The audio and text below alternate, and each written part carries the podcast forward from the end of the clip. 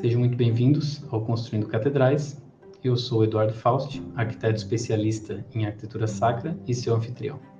Hoje falaremos sobre o livro dos monstros, capítulos 6 e 7, Judas Iscariotes e o monstro interno.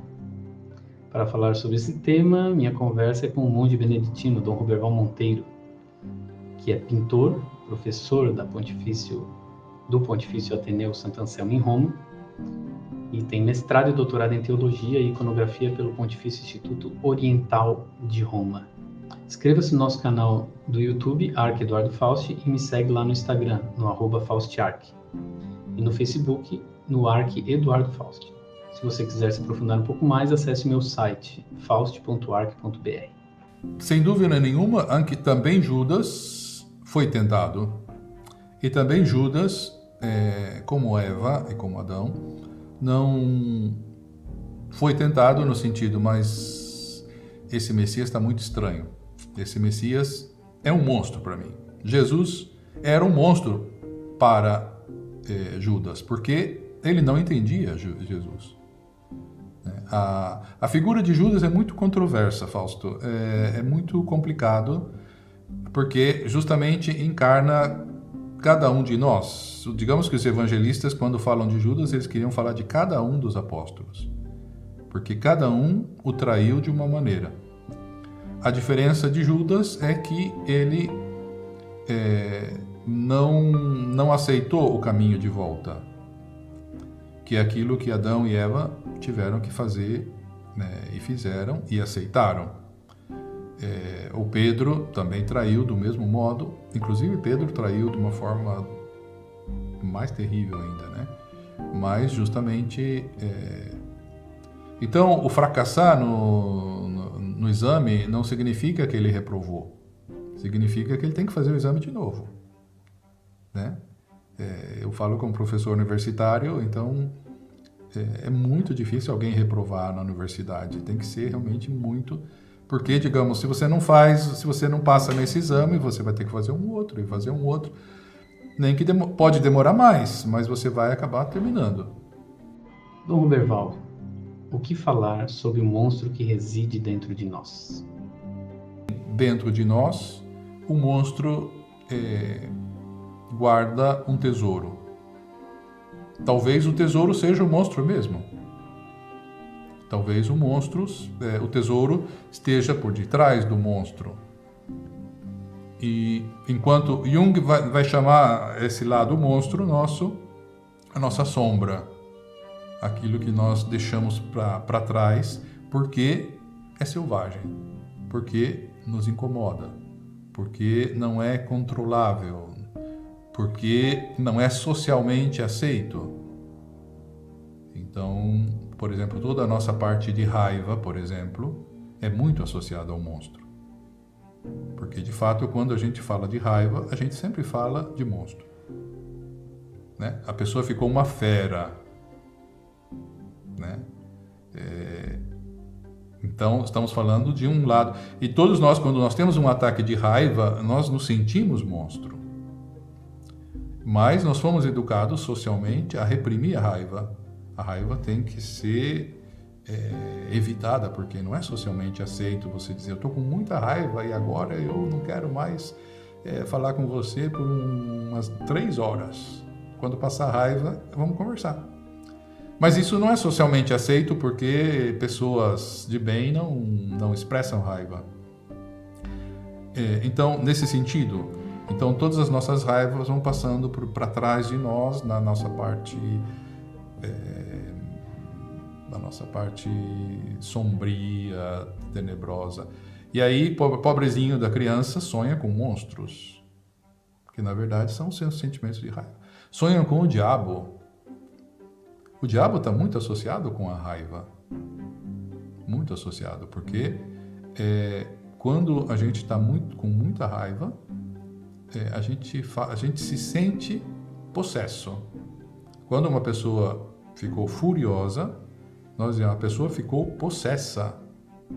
Quer dizer, ela fez a experiência de ou as pessoas, as outras pessoas fizeram a experiência de que ela não estava em si.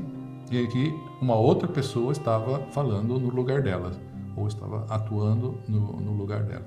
Então, é, eu não quero dizer que não existe é, o diabo, ou que, digamos, não, tenha, não exista um tentador e tudo mais, mas, digamos, digamos que os meios que ele usa são, não são tão óbvios, digamos, o, a, a tentação e a elas vêm, vêm de uma forma muito, muito mais sutil, muito mais sutil.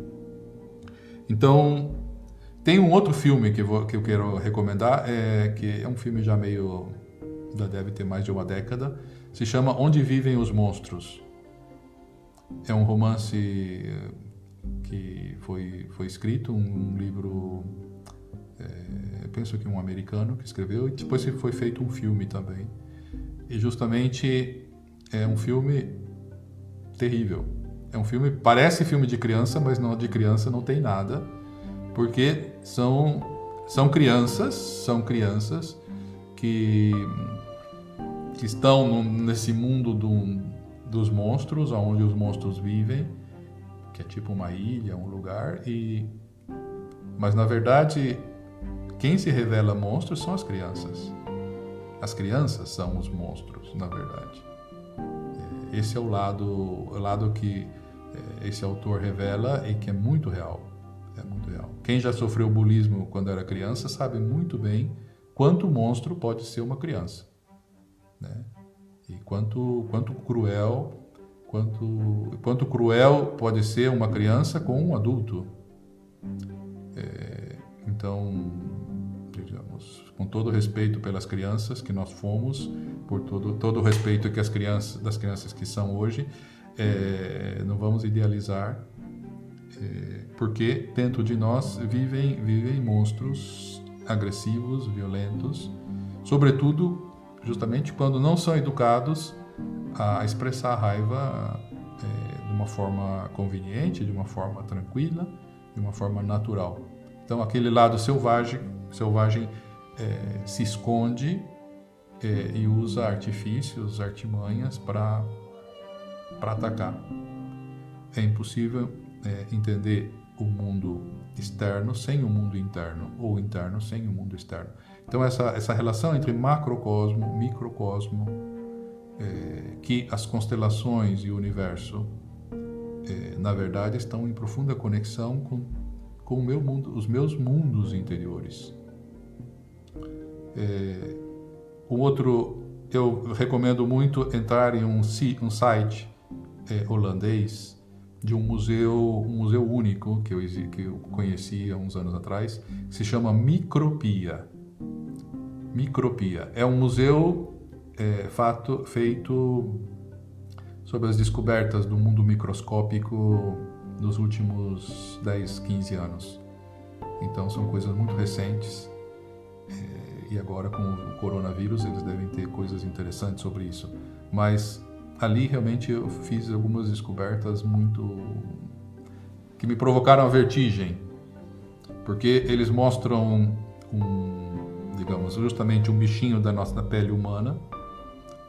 E aí eles, a câmera é uma, é uma, é uma animação, mas é uma animação muito realista.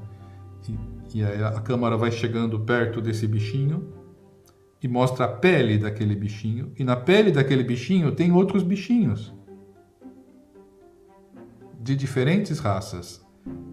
E aí ele vai é, focalizando e vai mostrando a quantidade de, da intensidade do, do microscópio. É, e na pele do bichinho, do bichinho, do bichinho. Então vai entrando de bichinho em bichinho, todos um invisível para o outro eles vão chegando a um mundo microscópico. É, então, são vários níveis, vários níveis que nós vamos entrando, entrando, sempre vivos, sempre vivos. É, mas nós é impressionante, é um abismo. Nós temos, então, nós não só temos um microcosmo dentro de nós, mas cada bichinho desse tem um microcosmo dentro dele. Depois aquele tem um outro dentro dele. E um outro. como essas mamuscas, essas bonecas russas, né, que você tira, tem uma, depois dentro da outra tem outra e dentro da outra tem outra. É um abismo de monstros, porque todos esses bichos não tem nenhum bicho que não seja estranho. Tem bichos que tem muitas patas, tem bichos que tem é, cada um vai ter sua a sua peculiaridade e a sua estranheza e a sua função fundamental de manter a vida. Não só manter a vida dele, mas manter a vida do seu do seu osso, do seu é, anfitrião. É, é, é uma como não sentir vertigem, né? É a mesma vertigem que a gente sente quando olhando o universo, a gente vê a grandeza do universo, mas olhando para dentro de nós mesmos, essa grandeza é, de sermos portadores de tanta vida, tantíssima vida, que me permite estar falando agora, nesse momento. Porque é, esses bichinhos estão fazendo a sua função.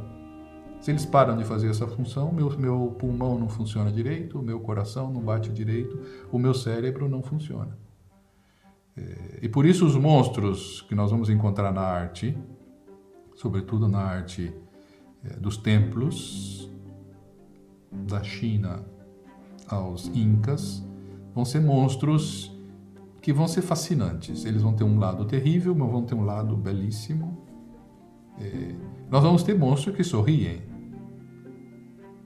Monstros sarcásticos, digamos, né? monstros de, de diversos tipos, de diversas, é, diversas qualidades, é, que vão, é, cada um é, com uma missão diferente, é, ajuda o homem a crescer, ajuda o homem a ser humano, é, e ser humano nesse sentido de ser é, integrado com o todo.